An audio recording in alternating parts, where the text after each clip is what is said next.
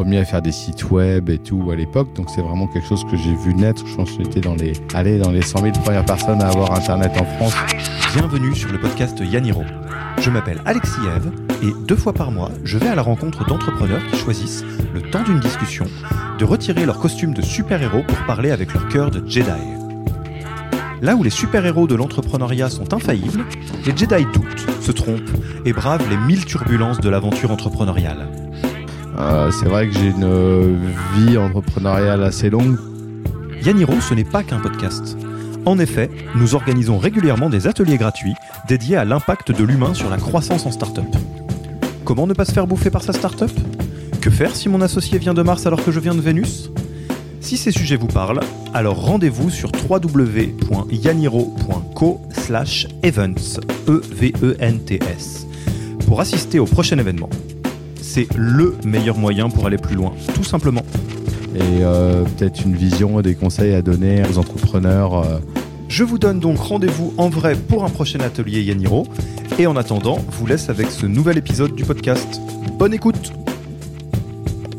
Bonjour Alain.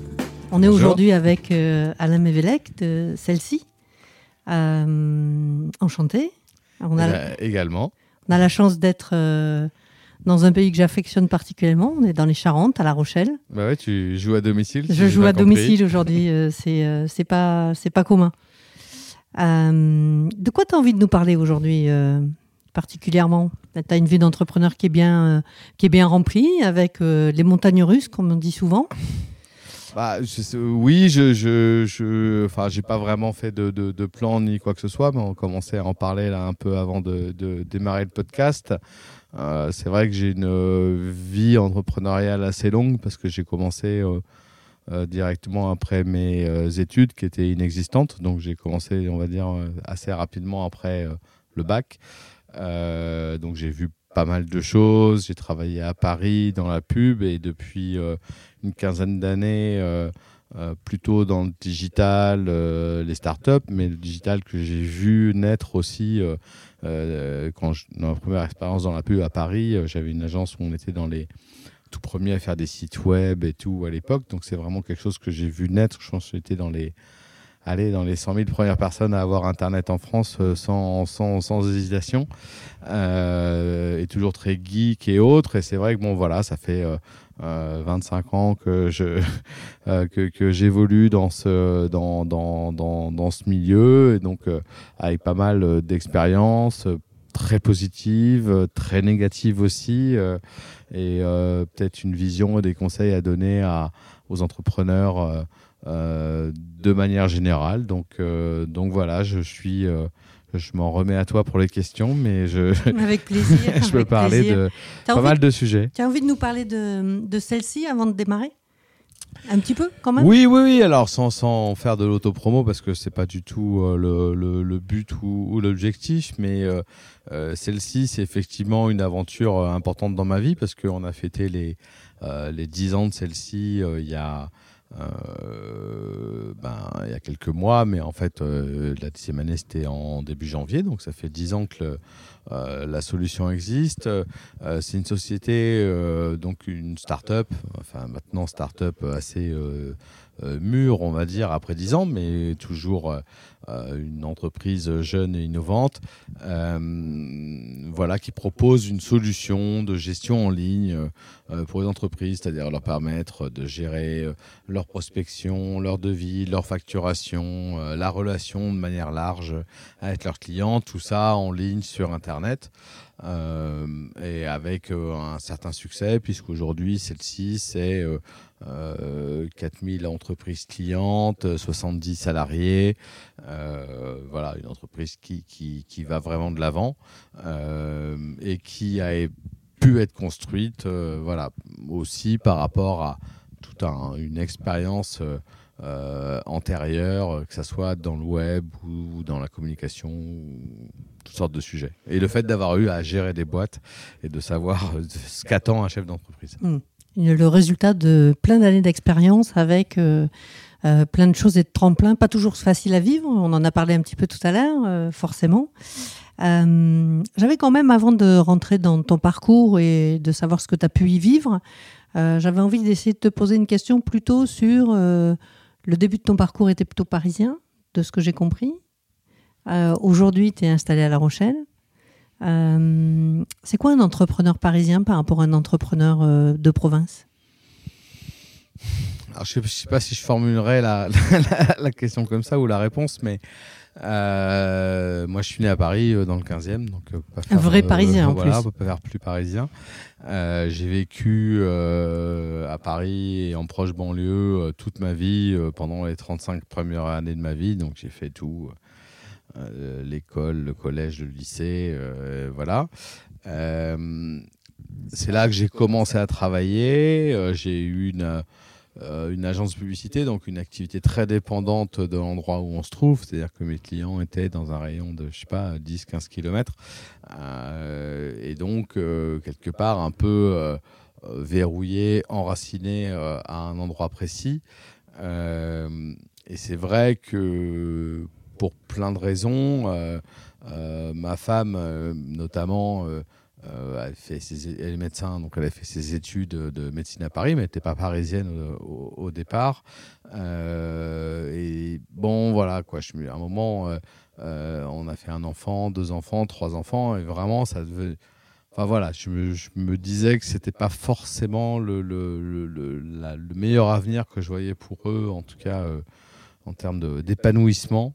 Euh, les, les- les maternelles à Paris, c'est pas tout à fait. euh, avec 800 enfants dans la maternelle et 12 classes par niveau, c'est juste euh, un peu. euh, voilà, moi, enfin, j'ai vraiment de plus en plus un rejet, vraiment surtout par rapport à ça.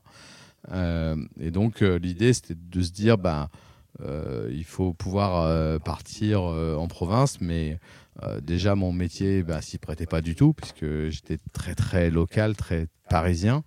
Euh, et à côté de ça, euh, bah, en province, euh, on n'a pas forcément ce genre d'opportunité. Donc, la boîte que j'avais à Paris, j'aurais pas pu la faire. euh, à La Rochelle, ça c'est sûr et certain. Mhm. Et bon, on était un peu en plein moment du décollage d'Internet, du, du, du- euh, les sites web arrivaient de plus en plus euh, performants et autres. Et c'est là qu'on s'est dit, euh, enfin avec mon associé Fred, euh, qui travaillait d'ailleurs dans mon agence, donc avec qui on a déjà on a fait un peu cette migration euh, ensemble. Euh, on s'est dit, bah voilà, bah, le seul moyen, c'est d'amener sans manger, quoi. C'est d'arriver avec un business et si possible un business euh, qui soit pas dépendant du lieu où on se trouve. Euh, donc l'idée de, de- de, entre guillemets, euh, passer en mode start-up, c'est-à-dire créer une entreprise sur Internet qui nous permette d'être à La Rochelle, mais qui aurait pu nous permettre d'être à Bangkok ou à, à New York, voilà, et de ne de, de, de- de pas être conditionné par la relation physique avec des clients. Donc c'était un peu ça le principe de départ. Euh, mais c'est pas la première aventure puisque, enfin, comme as tu, l'as vu dans tout ce qu'on a échangé avant, euh, euh, avant de faire celle-ci, on a fait un site de rencontre euh, qui est là. c'est à ce moment-là qu'on est venu à La Rochelle en fait et qu'on a constaté et vérifié que effectivement, on pouvait tout à fait faire une boîte innovante de qualité avec de la bonne R&D, des salariés motivés à La Rochelle aussi bien qu'à Paris. Euh, voilà. Aussi bien ou mieux? Ah, au moins aussi bien. Après, on n'a pas de, de présomption euh, de, de faire mieux. Enfin, je parle d'un point de vue purement business. Après, d'un point de vue euh, qualité de vie, qualité d'entreprise, euh, oui, c'est sûr que, que on part avec quelques pions d'avance. Quoi. On est à 200 mètres de la plage. euh, euh, voilà, on a une équipe très soudée. On a très très peu de turnover. On a des gens qui sont vraiment contents de venir travailler chez celle-ci le matin, qui n'ont pas une heure de RER ou de métro dans les pattes. C'est sûr que ça change un peu les règles du jeu. Oh, maintenant, meilleur, je sais pas, mais en tout cas. euh, Meilleur équilibre en tout cas. Ouais, en tout cas, meilleur équilibre pour tout le monde, ça c'est sûr. Euh, Qu'est-ce que ça t'a apporté, euh, toi, en termes euh, personnels, avec toute la vie que tu as menée Euh, Comment pu. Est-ce que, tu- est que tu penses que ça a pu te permettre d'équilibrer plus facilement la totalité de ce que tu avais envie de vivre entre l'équilibre pro et l'équilibre perso? Ah, bah, j'ai envie de dire que oui, oui, il n'y a pas de débat parce que déjà, moi, je suis un voileux de base. J'adore la mer, j'adore la voile, voilà. Et c'est vrai que, que là, je la vois tous les matins, je la vois de mon bureau, littéralement, quand je travaille. Donc rien que ça, c'est c'est vraiment une, vraie respiration. et quand je regarde avec le recul mes enfants, parce qu'on est arrivé il y a 15 ans, donc mon plus petit avait 5 ans, il a 20 ans maintenant. Enfin, donc, euh, j'ai vraiment un, bon recul. Euh, et voilà, ils en ont tous euh, très largement profité. tout en étant, à mon avis, aussi bien éduqués qu'un gamin à Paris. Ma, ma, grande fille est en première année de médecine et je suppose euh, qu'elle va euh, cartonner. En tout cas, je, je lui souhaite. On lui souhaite en tout cas. Euh, voilà. donc, donc voilà. Donc, par contre, voilà, ils ont une jeunesse très sportive, très dynamique. je pense quand même très largement moins portée sur les fringues ou le dernier portable que ça peut l'être chez des, des, copains que, je constate hein, à Paris. donc voilà, donc je pense que c'est très positif. Euh, mais voilà, après, c'est un choix de vie. Euh, tout le monde n'est pas obligé de le partager. Hmm. Et toi, en tant qu'entrepreneur, parce que là, du coup, ça a apporté énormément de choses euh, à tes enfants, en tout cas bah, en tant qu'entrepreneur, je dirais que ça diminue pas forcément le stress global parce que finalement, les galères sont les mêmes un peu partout en tant qu'entrepreneur et les, les satisfactions aussi. Euh, c'est vrai qu'on a une on a la chance d'avoir une entreprise qui socialement est quand même très très agréable à vivre, euh, des salariés euh, motivés, voilà. Mais bon après, ça reste quand même voilà un boulot d'entrepreneur avec ses hauts, ses bas, ses difficultés. c'est pas forcément non plus euh, voilà, il n'y a pas de magie, euh, il n'y a pas de magie par rapport à ça. Euh, la magie, c'est peut-être d'avoir la mer juste devant et de pouvoir aller se recharger avec un élément naturel qui est passionnant pour toi. Il y a plein de passions, il y a plein de patrons parisiens qui font du vélo, du skate ou que sais-je pour se vider le cerveau. non, non, ça change pas fondamentalement le, le concept d'avoir une boîte, mais c'est vrai que c'est vrai que, que, que, ça apporte quand même la possibilité d'avoir des relations sociales euh, euh, voilà, très apaisées euh, et une équipe, je pense, plus soudée et plus long-termiste que, que, que, dans une grande ville. Hmm. C'est important, apaisé, long-termiste, la fidélité de l'équipe, la confiance, c'est des éléments forts pour, pour réussir son projet. Tout à fait, sachant qu'en plus, nous, quelque part, euh, euh, on a une relation vraiment de long terme avec nos clients et euh, une relation assez critique avec nos clients, puisqu'on gère tous leurs prix, tous leurs catalogues, tous leurs fichiers clients, toutes leurs factures. Donc, quelque part, on a vraiment une mission à responsabilité vis-à-vis d'eux. Alors, une responsabilité, bien sûr, de sécurité, de technique, et on met des efforts considérables là-dessus. Euh, mais aussi de confiance.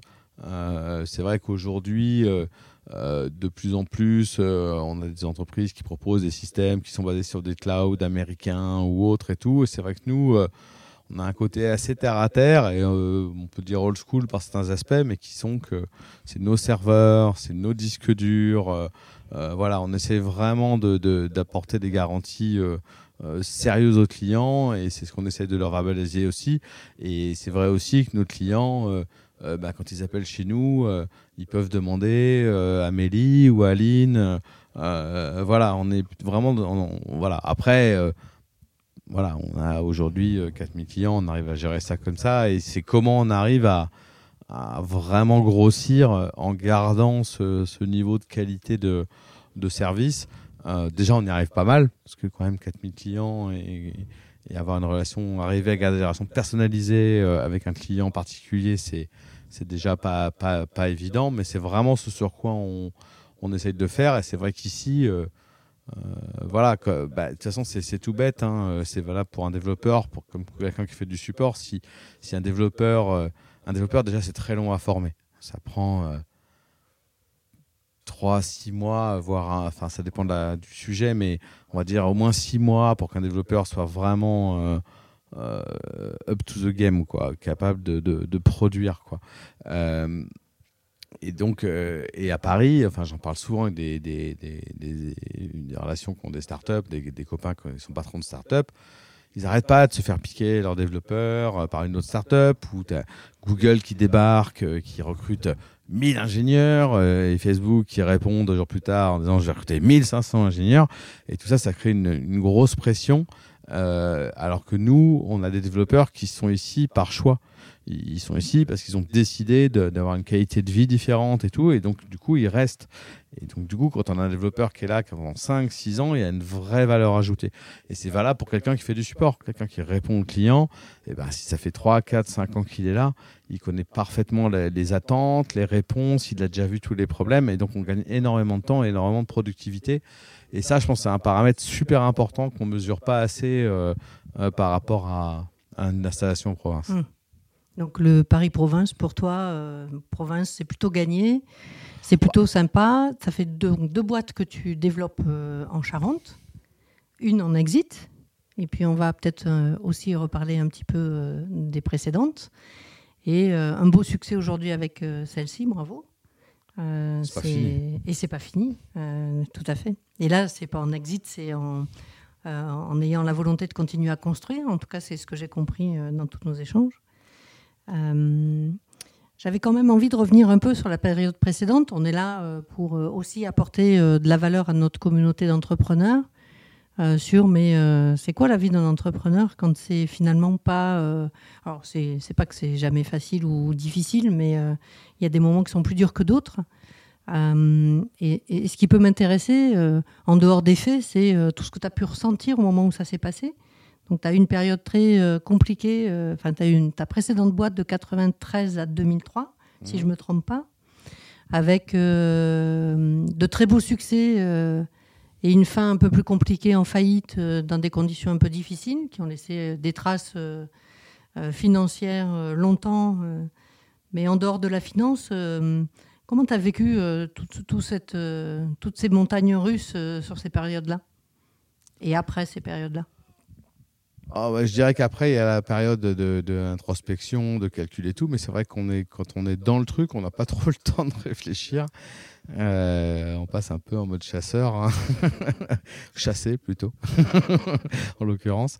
Euh, euh, voilà, en mode proie. c'est vrai que c'est compliqué. en fait, bah, on peut peut-être le mettre dans les euh, lien autour du podcast et autres, j'ai fait un article là-dessus sur French Web où je raconte en fait ma première boîte. Alors, je vais pas re-raconter ça parce que justement euh, l'article le raconte très bien, mais enfin en gros ma première agence de euh, de pub, c'est une société que, que j'ai créée quand j'étais vraiment tout jeune, j'avais 22-23 ans, zéro formation, que j'ai amené à, jusqu'à ce que j'ai ouais, à peu près 30 ans, un peu plus 33. Euh, jusqu'à une trentaine de salariés, qui a bien grossi, et, euh, euh, mais qui à un moment est un peu passé en mode hors de contrôle à mon niveau. Et je pense que là, je pense que j'espère qu'aujourd'hui ça a changé, mais c'est vrai que j'étais parti vraiment avec zéro formation, zéro notion, et donc le succès aidant, la boîte avait beaucoup grossi, mais sans s'être vraiment structurée. Euh, et arrivé un moment où je contrôlais plus du tout et où j'ai déposé le bilan. Euh, donc j'ai fait faillite, effectivement. Euh, bon, voilà, comme j'explique dans l'article aussi, j'aurais sûrement pu faire autrement, mais à l'époque, ma vie familiale ou autre faisait que, que, que, la pression devenait vraiment trop lourde et donc j'ai plié la boîte. Ça m'a coûté très cher, vraiment très cher, personnellement, parce que j'ai j'ai dû rembourser euh, pas mal de sommes, d'URSAF, de machin et tout, de caution perso ou autre. Euh, tout ça aussi, je l'explique assez, assez bien euh, en détail dans, dans l'article. mais maintenant, je me dis que si j'avais pas fait ça, j'aurais pas l'expérience qui m'a permis derrière de faire une start-up à succès qu'on a vendue à, à Mythique et encore moins de faire euh, derrière celle-ci qui aujourd'hui a 70 collaborateurs euh, est très bien financé. Et, et, voilà. Donc, quelque part, enfin, moi, en tout cas, je le prends comme un accident utile. Et c'est comme ça que j'aime le prendre. voilà. Après, j'espère que Aujourd'hui, euh, c'est moins évident de, faire ce genre d'erreur, mais bon, en fait, je pense que c'est tout à fait euh, euh, faisable encore. On fait toujours des erreurs, quoi qu'il arrive, même si c'est des erreurs différentes. Voilà. Après, après, après, bon, attendez, j'ai, enfin, faut pas non plus, j'ai pas. justement, j'ai été un peu, j'ai été très droit, très clean, et du coup, je l'ai pas mal payé, alors que j'aurais sûrement pu être plus, euh, voilà, être moins cash euh, dans, dans, dans, la gestion de cette fin d'entreprise. Mais au final, au final, euh, ça m'a permis euh, voilà, d'avoir une fille euh, familiale épanouie, plein d'enfants à La Rochelle et des boîtes qui marchent bien. à la oui, voilà. Après, il faut savoir, mais c'est toujours pareil, mais c'est valable dans, dans, dans, tous les boulots du monde. Quoi. Je veux dire, voilà, on fait, on fait une connerie une fois, et puis une fois qu'on l'a faite, on la refait pas, et puis c'est comme ça qu'on progresse. Et, et de toute façon, y a, on a toujours une connerie à faire devant nous, et on l'a fait. après, la vraie intelligence, c'est de pas la faire deux fois. Quoi. Mm. Euh, on dit souvent, euh, parmi tous les, euh, les, entrepreneurs que l'on coach ou que l'on rencontre, et notamment les associations qui sont très spécialisées sur le sujet, qu'au final, la meilleure façon d'apprendre le métier d'entrepreneur, c'est de rebondir. Donc la première fois, il y a des choses qu'on vit et, on ne se rend pas bien compte que peut-être il y a des choses qu'on pourrait regarder autrement. Et on est bien meilleur les deuxième, troisième fois dans les différents projets que l'on fait. Euh, mais en dehors de ça, euh, avant de, répondre peut-être à cette question-là, j'avais envie de te dire qu'est-ce que, qu'est-ce que finalement euh, cette période-là a rendu possible Qu'est-ce que tu en as appris pour que ça puisse rendre les, choses, les autres choses possibles? Je dirais, enfin, par rapport à ce que tu viens de dire, il y a quand même deux, deux, deux choses. moi, effectivement, enfin familialement, culturellement, je viens plutôt d'une famille de fonctionnaires. Euh, euh j'ai pas du tout euh, de, enfin voilà, de mentor dans mon background familial par rapport à l'entrepreneuriat. je suis vraiment parti, comme on dit, avec ma bite et mon couteau, quoi. C'est-à-dire vraiment, et d'ailleurs plutôt par opportunité que, par autre chose. Euh, on m'a un peu amené à ça, quoi. Euh, alors que, euh, enfin voilà, après, il y a quand même des, des, des, des entrepreneurs qui sont plus nés pour ça que moi, je pense. Donc, je pense qu'il y a quand même un, un mindset qui, est, qui, est, qui, est, quand même important, quoi. Donc, tous les entrepreneurs sont pas obligés de se ressembler. Oui, d'accord, mais tous les entrepreneurs sont pas obligés de se planter trois fois pour réussir. Ce que je veux dire, euh, c'est que ça, ça, ça, ça, ne gâche rien et c'est un vrai sujet. Euh, c'est un vrai sujet, l'échec. L'exit, c'est pas, euh, pas, un échec. Non, non, certes, mais je veux dire, euh, c'est un vrai sujet. Le, le, ce côté, d'ailleurs, ça, ça rejoint un peu mon retour d'expérience dans l'article sur French Web, c'est que en France, quand on l'échec, c'est puni, quoi. C'est puni à plein de niveaux, quoi. Et ça commence euh, avec euh, ah ouais, mais t'as fait un bac technique. Euh, c'est voilà, il y, a un côté méritocratie en France qui, qui, qui moi, m'insupporte un peu et, et fait qu'on dit que voilà, telle personne va pouvoir faire ci, telle personne va pouvoir faire ça, et ça c'est beaucoup plus vaste que simplement l'entrepreneuriat. Mais on le retrouve bien dans l'entrepreneuriat aussi, quoi, quelque part. Hmm. Donc, donc voilà. Après, euh, je pense que tout le monde peut y arriver, mais... Euh, euh, Et toi, personnellement, qu'est-ce que tu en as appris de cette période-là? Qu'est-ce qui a changé en toi après cette période-là? Ah, beaucoup de choses. Alors là, énormément de choses. énormément de choses. déjà, enfin, c'est vrai que moi, ma, ma, ma toute première boîte, c'était très sympa. C'est une agence de pub on faisait des affiches de films, donc c'était vraiment le, la boîte euh, très pote et tout. Et c'est vrai que ça, j'ai vite compris que c'était pas c'était pas viable et, pas scalable. et après, il y a aussi ce que j'ai compris assez vite, c'est une question de business model, c'est-à-dire que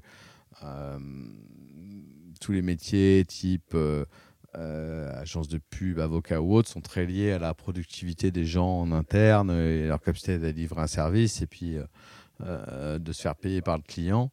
Euh, et c'est vrai que voyant arriver Internet euh, et la carte bleue, on s'est dit quand même, c'est quand même plus simple de, euh, voilà, de se faire payer en ligne et d'avoir plein de petits clients que d'avoir un gros client qui, en retournant le pouce, peut, peut, couler la boîte. Donc tout ça, c'est des choses qui, bah, qui sont venues de mon expérience à la fois d'entrepreneur dans ma première boîte et aussi euh, bah, du fait d'être dans les premiers à faire des sites internet, à commencer à voir ce que, ce que ça pouvait faire. D'ailleurs, il y a, y a, un truc qui est assez marrant, c'est que, enfin marrant, je sais pas si marrant, mais euh, en fait, euh, dans ma, mon agence de pub que j'avais à l'époque, donc on avait une trentaine de salariés, et c'était tout début d'Internet, et on avait codé en interne un système de, pour faire les devis, les factures et calculer nos marges. C'est-à-dire pouvoir dire, telle facture, euh, j'ai eu euh, telle facture de l'imprimeur, telle facture du freelance, telle facture du photographe, euh, whatever,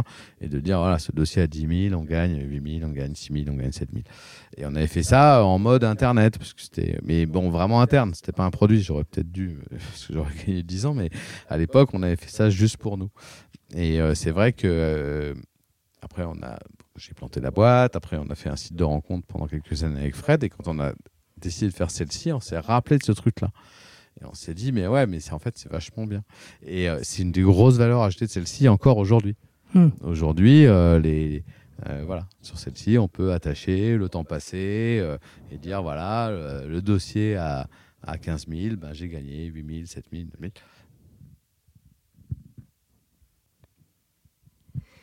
C'est sûr que la gestion dans la boîte et savoir exactement où on en est tout le temps et de façon numérique, apporte énormément de choses parce que du coup, on sait où on va.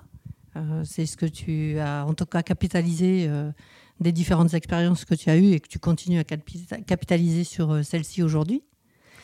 Ah, je vais pas faire le, enfin si je peux le faire l'apologie du modèle d'abonnement, mais c'est vrai que euh, bah, pour une agence de pub avant, euh, c'est vrai que quand on vend de la prestation comme ça, c'est souvent un peu compliqué parce que à un moment on est débordé, on a des gros dossiers, mais du coup on prospecte plus. Puis euh, quand le dossier est fini, bah voilà, on n'a rien, donc faut repartir en prospection, etc., etc. Donc c'est assez dur à lisser. Et c'est vrai que, que, que, dans les modèles qu'on a bah, sur celle-ci, c'est de l'abonnement. Donc nous, chaque client qui vient chez nous paye un abonnement. Euh, si tout va bien, euh, son abonnement, il va le faire augmenter dans le temps parce qu'il va avoir plus de salariés ou avoir besoin d'utiliser plus de fonctions du logiciel. Donc, il a vocation à grossir et surtout, il a vocation à rester puisque à partir du moment, euh, voilà, c'est un peu comme l'eau ou l'électricité, quoi. Je veux dire, à partir du moment où ça marche et où le service lui, convient, il n'a pas, normalement, c'est tout le challenge, pas de raison de, de, de, nous quitter. Donc, c'est vrai que c'est un modèle qui est vraiment euh, très intéressant et à tel point que, que voilà, aujourd'hui, euh, on va le retrouver euh, sur Amazon pour s'abonner aux piles ou sur Nespresso pour s'abonner aux capsules. Mmh, Donc, mmh. c'est un, un, modèle qui est, qui est effectivement très sympa, qu'on a exploré une première fois quand on avait notre site de rencontre. Mais notre site de rencontre, toute logique hein, économique, on perdait 25% de nos clients tous les mois. Mmh ils viennent, ils trouvent et ils s'en vont. Toute logique. Ça veut dire que ça marche bien. Quelque part, euh, perdre beaucoup de clients, c'est un bon indicateur parce que ça veut dire qu'a priori, ils ont trouvé.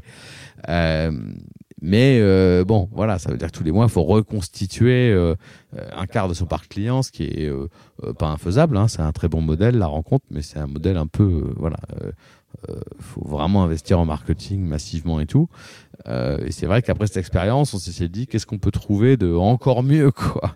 Et c'est vrai qu'avec celle-ci, on a trouvé euh, un peu encore mieux parce que euh, sur celle-ci, les gens, quand ils s'inscrivent pour faire leur facture, nous confier leur fichier client, leur prix, leur catalogue et toutes leurs données, euh, ils font pas pour 15 jours euh, mm. ni pour 6 mois. Hein. Euh, en théorie, ils le font. C'est un peu du, du, du, vrai mariage.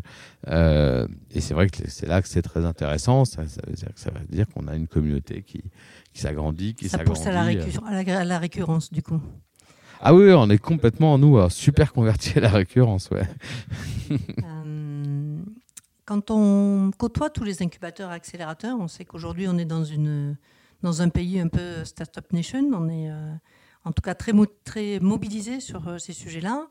On se rend compte que dans les études qui sortent, euh, on a on a les trois premières, alors je vais dire les quatre premières causes d'échec dans les startups, ce serait on n'a pas trouvé le bon marché, donc on n'a pas le bon produit, on n'a pas de trésor, ou on n'en a plus, on a des problèmes humains ou des crises humaines à l'intérieur de la boîte, et euh, on a un concurrent qui est venu nous faucher. Yaniro euh, étant une, société de collectif de coachs de dirigeants dédié aux start-upers, nous on est très focalisé sur la partie humaine. dans les expériences que tu as vécues, si tu devais dire, bon, bah, moi, les facteurs d'échec sur l'humain, euh, c'est quelle typologie euh, de sujet euh, que tu ressortirais de tes expériences? Ah bah, L'humain, c'est un, un, super vaste sujet. Les raisons de l'humain pour lesquelles ça a planté, les premières fois, tu dirais quoi? Alors, j'ai pas mal de choses sur le sujet. la première chose que j'ai constatée, et vraiment dans, pour le coup, trois boîtes à la suite, et c'est vraiment à mon avis, assez incontournable. Euh, c'est que c'est assez difficile. Euh, enfin, disons que c'est des équipes très différentes euh, entre le moment où on crée une boîte et le moment où elle va se structurer et qu'il y a souvent un vrai problème à ce moment-là. C'est-à-dire qu'en fait, au départ, le réflexe, ça va être de, recruter le plus de personnes, entre guillemets, autodidactes, pas spécialisées, mais un peu cap couteau suisse. Et c'est normal. Quand on démarre, euh, euh, qu'on est trois euh, dans un bureau et qu'on prend quelqu'un pour le marketing, bah, on veut qu'il fasse tout le marketing et encore plus si possible. et donc, on va chercher quelqu'un qui, qui, remplit cette case-là. Et là où il y a une difficulté, c'est quand la boîte grossit. à un moment, on est obligé de se spécialiser. C'est-à-dire qu'il va falloir quelqu'un un directeur marketing, enfin quelqu'un qui gère plutôt la com, quelqu'un qui gère plutôt l'acquisition, quelqu'un qui gère plutôt euh, le, graphisme, euh, voilà. Et on se retrouve euh, à devoir faire une équipe et la personne qu'on a pris au début, qui était très bien couteau suisse, a du mal à devenir le manager d'une équipe parce que c'est pas son profil. Et voilà.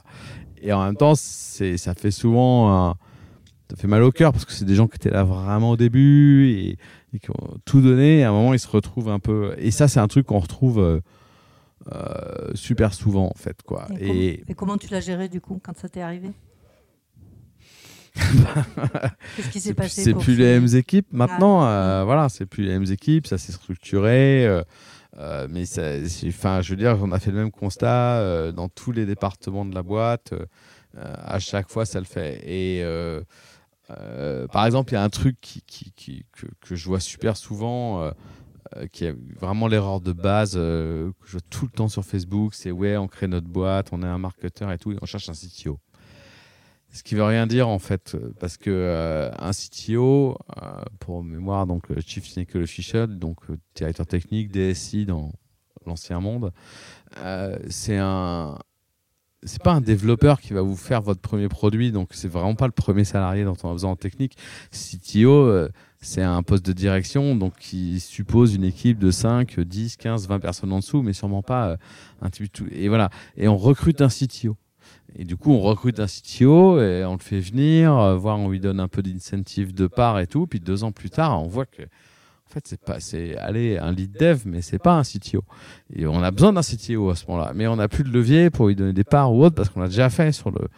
Voilà. Et c'est vraiment euh, euh, cette toute première partie qui souvent, euh, bah, voilà, peut se transformer en, truc plus galère sur le chemin. Et voilà, c'est, enfin, souvent aussi, je vois des, des, des gens qui s'associent et tu, on se dit à 50-50 waouh quoi. C'est, à un moment quand on crée une boîte, il euh, euh, faut quand même se projeter 5-6 ans euh, en avant.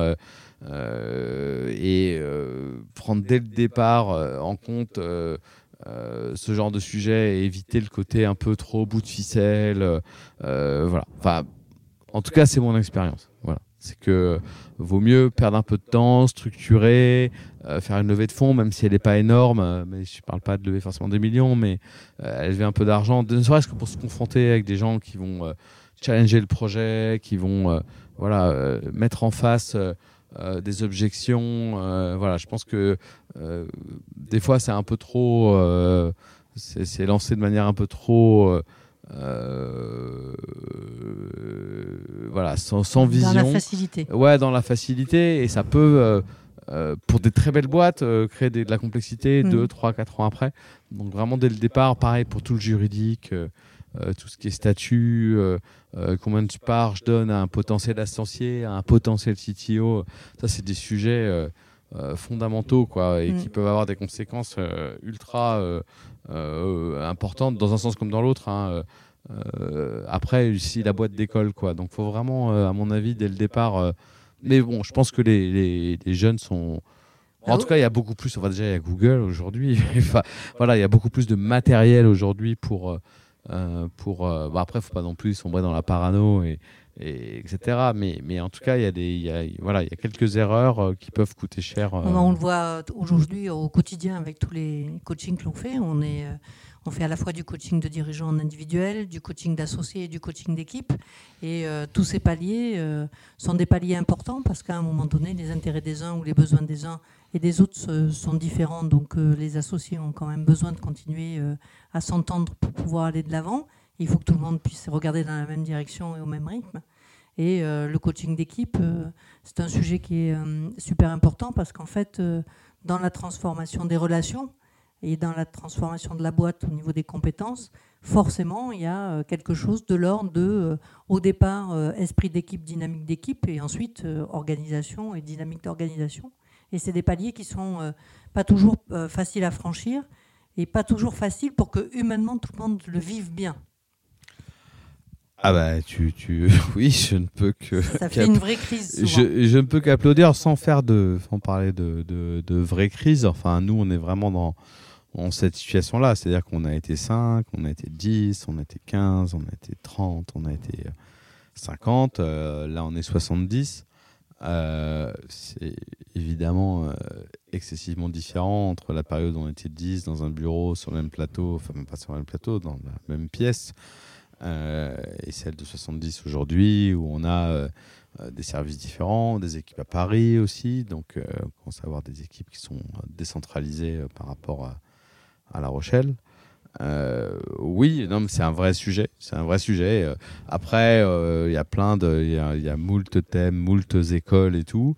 Bah, nous, on n'a pas trouvé beaucoup mieux en tant que que d'avoir des, des, des N-2 dans toutes les, dans toutes les fonctions clés. Donc, on a un fonctionnement voilà, où il y a une hiérarchie avec un, un VP Sales, un CTO, un CFO, enfin, rien de, de CMO, enfin, rien d'exceptionnel. Euh, mais on essaye de garder ça quand même le plus flat possible. C'est-à-dire qu'il n'y ait pas un, un sous-CTO et un sous-sous-CTO. euh, euh, voilà, mais bon, à un moment, il n'y a, a pas de débat. voilà, les fondateurs ne peuvent pas tout faire tout seuls. Il y a forcément un moment.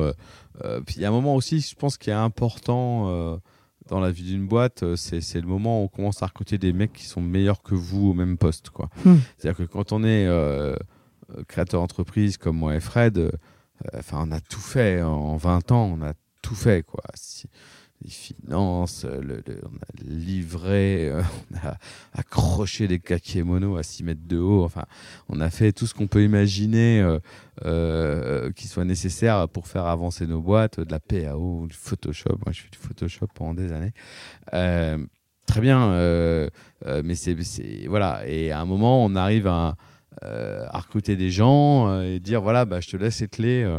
Par exemple, sur celle-ci, c'est moi qui ai géré quand même le développement du produit. Enfin, pas le développement, mais le, la, vision stratégique du produit et, piloter un peu le- les équipes de dev pendant les, dire, les cinq premières années. Et puis le jour où je commençais à avoir vraiment quelqu'un de, de- un cadre au-dessus, euh, voilà, c'est un petit déchirement de donner les clés et de dire euh, ouais, ouais. Et puis le cadre, il a dit euh, surtout euh, maintenant tu restes dans ton bureau et surtout tu me laisses faire Euh, parce que voilà, enfin en tout cas c'est le sentiment qu'on a. Donc euh, il y a tout cet, aspect aussi de faire ça de manière un peu euh, voilà, de manière intelligente, de manière que ça profite à l'entreprise sans que ça soit parce que les équipes aussi se disent ah ouais mais ils commencent à nous mettre des, des chefs. voilà, tout ça c'est des choses à gérer.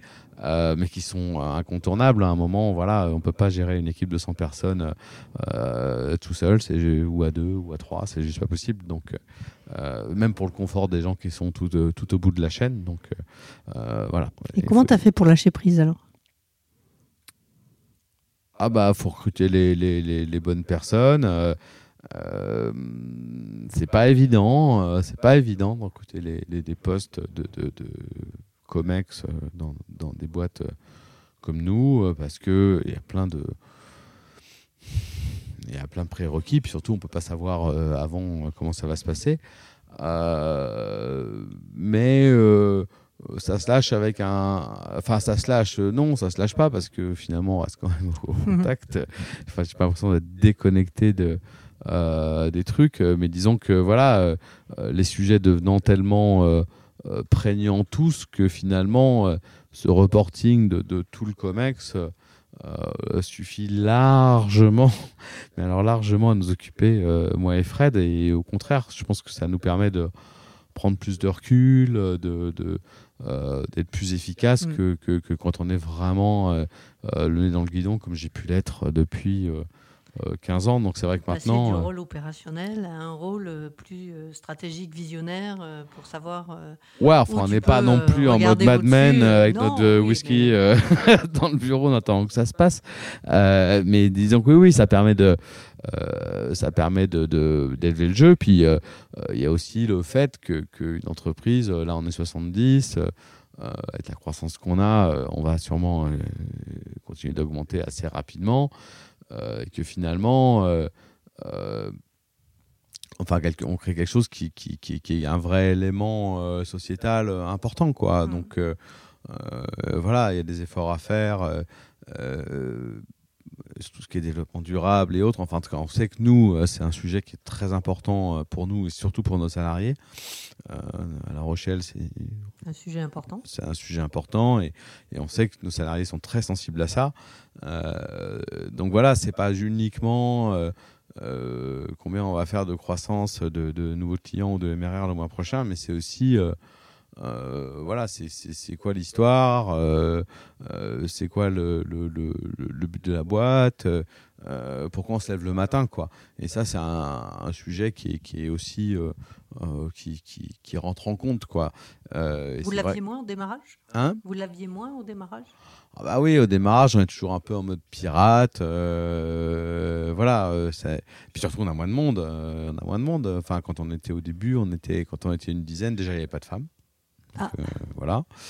aujourd'hui, on, doit être à, aujourd'hui, on doit être à 40% d'effectifs féminins, voire même un peu plus. Donc, c'était un choix ou c'était le métier qui vaut ça Non, non, c'est pas du tout un choix. C'est non, non, non, il n'y a pas de, volonté politique, c'est juste que euh, les, femmes s'imposent euh, souvent, euh, notamment dans tous les postes qu'on peut avoir en termes de support, de, consulting ou autre, par leur sérieux, par leur... Enfin bon, voilà, il n'y a pas photo. On est très content de les avoir. Je ne vais pas commenter. et, je ne vais pas me permettre. non, non, il n'y a pas de. voilà, mais maintenant on essaye. Enfin, c'est vraiment une volonté super forte chez nous d'être complètement inclusif euh, au niveau, euh, peu importe, euh, du handicap, de la race, de la couleur, peu importe. Enfin voilà, c'est vraiment pas. c'est très important pour nous et c'est important aussi pour nos salariés que, que, la boîte fonctionne comme ça. Et c'est vrai que quand on arrive à une boîte, enfin, je pense qu'on va être assez rapidement où il y a une centaine de salariés. bah oui, on, voilà, il commence à avoir un vrai, un vrai poids sociétal sur ce qu'on fait. Donc, enfin, je veux dire, c'est 100 salariés, c'est aussi autant de conjoints, sûrement deux fois plus d'enfants. donc, on se dit que voilà, tout ce qu'on fait, ça, a une vraie conséquence, quoi. Donc, ça responsabilise. Et c'est vrai que ça génère plein de choses que, qu'on n'imagine pas dans les deux, trois premières années de la startup où on est là en mode à 10. Ça, c'est sûr que il y a toute une complexité qui vient se mettre par-dessus, que ce soit enfin le, comité d'entreprise, etc., les locaux, le téléphone, enfin, tous les problèmes se multiplient par 10. voilà, mais bon, ça fait plaisir aussi de s'occuper de ça et de laisser des gens plus opérationnels gérer vraiment le, le, développement. Quoi. Il y a beaucoup de théoriciens américains souvent qui ont parlé de la confiance entre les collaborateurs, euh, la confiance aux dirigeants qui, euh, qui gèrent les boîtes, euh, pour dire que finalement, plus on a confiance, plus ça coûte, moins ça coûte cher et plus ça va vite. je ne sais pas si tu partages ces éléments-là. Mais euh, oui ou non d'ailleurs bah, J'ai envie de dire c'est un peu une lapalissade parce que je te dis que tu n'as pas confiance. Bah, c'est sûr que ça ne va pas aller plus. Euh, je suis d'accord avec toi, c'est une lapalissade. et, dans la réalité, euh, en théorie, c'est toujours beaucoup plus facile qu'en pratique. Oui, enfin je pense que après... Parce que ma question, c'était. Après, c'est pas le monde des bisounours non plus. je veux dire, voilà, une entreprise, il y a des gens qui viennent et qui arrivent, il y a des gens qui s'en vont aussi. Euh, voilà, des erreurs de casting. Euh, oui, c'est la vie aussi. C'est la vie aussi, il ne faut pas non euh, plus. voilà, c'est. Est-ce que la confiance fait justement partie de ton ADN, de ton ADN profondément? Ah bah chez nous oui, chez nous c'est fondamental et, et la perte de confiance est, est pas enfin inenvisageable. D'autant plus, bah, comme je disais, c'est que en plus nous on gère des données ultra sensibles de nos clients. Euh, donc, enfin, c'est un peu comme une banque, quoi. On est, enfin, il y, a un contrat moral euh, pour les gens qui viennent ici. Euh, et là, je parle par rapport aux clients, mais même en, interne, entre les gens et tout. Enfin voilà, si, si, si voilà, faut, mm. faut, respecter un certain nombre de règles, mais qui sont bien édictées. Hein. Et du coup, si tu devais t'exprimer sur comment tu arrives à incarner la confiance, tu nous dirais quoi? Ah, Comment on arrive à incarner la confiance? J'en sais rien du tout. Euh, euh, bah, je dirais que la première chose, c'est que, que, en tant que chef d'entreprise, on, on, essaie de rester accessible. Mmh. Euh, bon, on a des outils, Slack ou autres et tout, qui permettent à n'importe qui, ou même notre bureau est ouvert et puis on est tout le temps en échange avec les salariés. Donc ça, je pense que c'est c'est important de ne pas s'enfermer dans une tour d'ivoire, ça c'est la, première chose. Euh, et après, la confiance euh, par rapport à des équipes d'entreprise, c'est généralement, ils le mesurent à la qualité des, des résultats que, que, tu délivres par rapport à ce que, ce que tu as dit. Donc, euh, donc voilà, donc, il faut être capable de, de, de, de, bah, respecter les engagements qu'on prend, de, euh, d'expliquer euh, pourquoi ça change, euh, s'il doit y avoir un changement, d'expliquer aussi quand il y a un problème. voilà, je pense que toute la, chaîne de, confiance, elle part de là.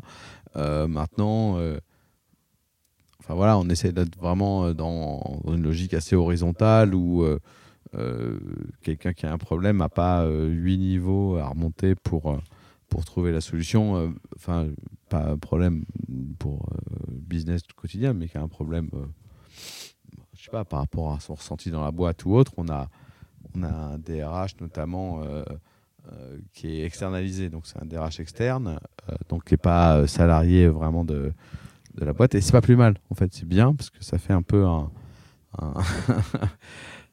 comment on dit, un gardien du jeu, quoi, qui est un peu, voilà, qui est un peu neutre.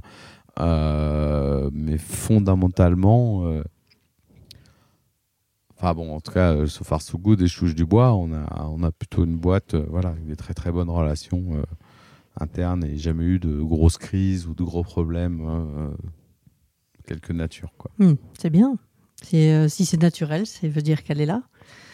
on arrive presque au bout de, notre podcast. le temps passe toujours terriblement vite.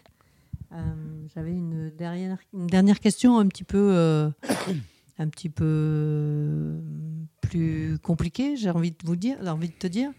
Euh, alors d'abord peut-être, si tu avais envie de donner en trois mots des conseils pour nos entrepreneurs et start qui démarrent, tu choisirais quoi comme mot? Trois mots en genre trois mots C'est comme tu veux. Trois petites phrases alors. Euh, pour un entrepreneur qui démarre vraiment, euh, ce que je conseille en premier lieu, c'est d'aller voir euh, un avocat, un expert comptable. Désolé, c'est old school, mais c'est vraiment par ça que ça commence. C'est-à-dire de voir comment on va le faire, comment ça va structurer, avec qui on va travailler, d'avoir un, bon conseil, de voir aussi dans, sa famille euh, si on a des, euh, possibilités de se faire conseiller et si possible de suivre une formation. Il y en a plein maintenant euh, à tous les niveaux euh, pour éviter, euh, bah, éviter les, les- les- de, de- de- de faire des bêtises dès le départ qui peut avoir des conséquences à Le long terme. juridique a laissé des traces, ça se sent. Ah oui, oui, non, non, mais même, euh, enfin voilà, ouais, je pense que effectivement avoir une bonne organisation juridique dès Donc, le départ, premier, le juridique. voilà, le juridique, la compta, la compta, c'est fondamental. Oui, je le mets en, même temps. ce que je le gagne, est-ce que je perds, Et administratif. voilà. Après avoir la bonne idée, hmm. Voilà, bah ça évidemment, avoir la bonne idée, ce qui ne veut pas dire forcément l'idée révolutionnaire de start-up. hein. La bonne idée, ça peut être, ça peut être un bar, euh, ça peut être une boutique, peu importe, faut avoir la bonne idée. Euh, puis ensuite, euh, peut-être, je sais pas, le, le bon environnement familial, euh, une épouse compréhensive, ce genre de choses. Un bon alignement humain peut-être. Ouais, voilà, exactement. Et un bon renfort. On sent euh, de toute façon que dans l'équilibre, euh, tous les entrepreneurs qui sont très bien accompagnés euh, euh, par leur famille, la plupart du temps, c'est une force pour euh, le parcours, parce que le parcours, euh, rien ne vaut l'expérience. forcément, on est régulièrement bousculé par les événements et la solidité de l'homme et de la femme qui joue l'aventure, c'est aussi son mental, sa façon de l'appréhender, sa façon de le ressentir, pour pouvoir garder le maximum de stabilité. Tu l'as ressenti ça euh, euh, dans la deuxième partie de ta vie? Ah, complètement, ouais, ouais, complètement. Hmm. Complètement, ça va avec le physique, euh, avec le- faire du sport, euh, bien dormir. Ouais, on- En fait, on a des, on a des masterclass qu'on fait régulièrement avec non, non, mais c'est vrai, c'est quatre vrai, c'est un vrai sujet. et c'est- vrai que ça, ça, on a la chance qu'à La Rochelle, ce soit quand même euh, plus facile peut-être. plus facile à accomplir, quoique on peut tout à fait être sportif à Paris, mais c'est vrai qu'ici, on a une zénitude euh, qui, qui est, Mm. voilà, qui est, qui est implicite, puisqu'on voit la mer, on voit le coucher de soleil. Donc, ce que je retiens, c'est quand même que euh, euh, l'équilibre euh, du dirigeant dans sa vie est un élément structurant pour réussir. Oui, oui, oui. Mais pas enfin, je, peux, je vais t'en sortir des, plein d'exemples qui sont ultra stressés, ultra désagréables et qui cartonnent. Donc, je, je dirais que ça dépend un peu du mindset aussi de la, de la personne et tout. Hein. Euh, T'en as, c'est pas des rigolos. hein. Alors, le, le leitmotiv de Yaniro, c'est de se dire qu'on a le droit autre- d'entreprendre autrement et de se dire que hum, Ah non, mais suis même pas- si non, on non, réussit, attends, attends, attends, voilà, euh, même si on je réussit, pas, je suis euh, complètement d'accord. Mais ce que je veux euh, dire par de- là, c'est que d'être capable de le faire euh, sans souffrir. T'as quand même, Voilà. euh, quand même pas mal de patrons qui sont pas forcément aussi euh, Comment ils le vivent, on ne sait pas trop. zen, relax ou autre. hein. Mm. C'est pas justement, c'est, c'est, je pense que ça fait partie des choses qui, bah, qui, qui, qui, qui sont vouées de plus en plus à évoluer et je trouve ça très bien et je pense que les salariés ont de plus en plus euh, et vont avoir de plus en plus euh, euh, le pouvoir. C'est vrai qu'on est dans un, malheureusement, on vit dans un, pays avec euh, 10% de chômage et donc les salariés sont pas forcément du aujourd'hui du bon côté du, bâton pour, pour négocier. Mais quand on regarde des pays comme les États-Unis ou, ou l'Angleterre où il y a 3-4% de chômage, c'est pas du tout la même relation avec les salariés. C'est plus le salarié qui choisit l'entreprise que, que le contraire. Oh, dans Euh, des régions ou dans des métiers, ça le fait aussi. ah, ça le fait. déjà Oui, tout à fait, tout à fait. Mais moi, je suis, j'espère et je, je, je, je pense que c'est le, le, le, le bon sens. Et, et c'est vrai qu'on l'a constaté, nous, typiquement, on a, euh, depuis le début de l'année, on doit avoir 4-5 personnes qui ont quitté vraiment euh, Paris, Bordeaux ou, Lyon euh, pour venir avec femmes et enfants s'installer ici. Alors, ok, parce que l'offre de celle-ci les intéresse et tout, mais surtout, c'est un choix de vie, quoi. Mm. Et ils sont, il paraît qu'ils sont arrivés en septembre parce qu'ils sont arrivés avec les enfants euh, pour les mettre à l'école et tout. Et ça, ça fait vraiment plaisir. euh, Et je pense que euh, de plus en plus, euh, c'est les salariés qui vont avoir le pouvoir euh, euh, par rapport euh, à l'entreprise dans laquelle ils veulent travailler et par rapport aux, euh, voilà, aux conditions qu'ils sont prêts à accepter pour, euh, par rapport à leur qualité de vie. Télétravail, c'est un super bon exemple. hein. C'est incroyable. Quoi. Nous, ça fait euh, ouais, un, un an qu'on a, bah, depuis à peu près qu'il y a eu la loi où un peu avant on a anticipé. Et aujourd'hui, euh, je sais pas de stade précise, mais on a beaucoup, beaucoup de monde qui prend une- un jour, deux jours par semaine en télétravail. Mm. Et, et on sait que c'est un très grand plaisir pour les équipes et de, on a que des retours positifs des managers sur la productivité. Donc, donc voilà. Donc je pense que les entreprises ont intérêt à vraiment euh, anticiper ça et de plus en plus écouter euh, les salariés. C'est une grosse tendance, de toute façon. Et puis, euh, euh, mieux on est euh, dans son environnement, euh, plus euh, on a envie de venir et forcément, euh, plus on fait des belles choses euh, dans le collectif. Euh, on le voit aujourd'hui, euh, c'est la dynamique de l'adrénaline euh, sur une vision avec un projet sympa. C'est aussi une dynamique importante. Mais en tout cas, le stress pour tout le monde à tous les étages, on sait à peu près qu'aujourd'hui, ça ne fait pas avancer aussi rapidement qu'on voudrait la plupart des organisations. Oui, c'est plus trop la mode. C'est plus trop la mode. Je ne sais pas si c'est qu'une question de mode, mais heureusement, enfin, c'est plus trop euh, la mode. voilà. Le, Ouais, après, le- elles le monde change, euh, même si la dans certains vitesse. métiers où c'est encore un peu le cas, mais, hmm. mais effectivement, c'est plus la tendance et je pense que les gens cherchent plus de sens euh, dans ce qu'ils font. Ça, c'est sûr et certain. Et les Charentes, c'est bien un département qui est, et une région qui est bien attachée à ce genre de, choses. Euh, et on le sait bien tous les deux. Euh, si on veut te contacter, Alain, euh, comment on fait? Euh, bah, euh, sur LinkedIn. Sur LinkedIn, Euh, c'est bien Alain Mevlec sur, sur LinkedIn. Ouais, vous avez pas de problème. les gens me trouvent. Les gens, les gens Normalement. Il n'y a pas de problème. Écoute, merci beaucoup pour cette interview. De rien. Et puis, à une prochaine fois. Ok, à Au bientôt.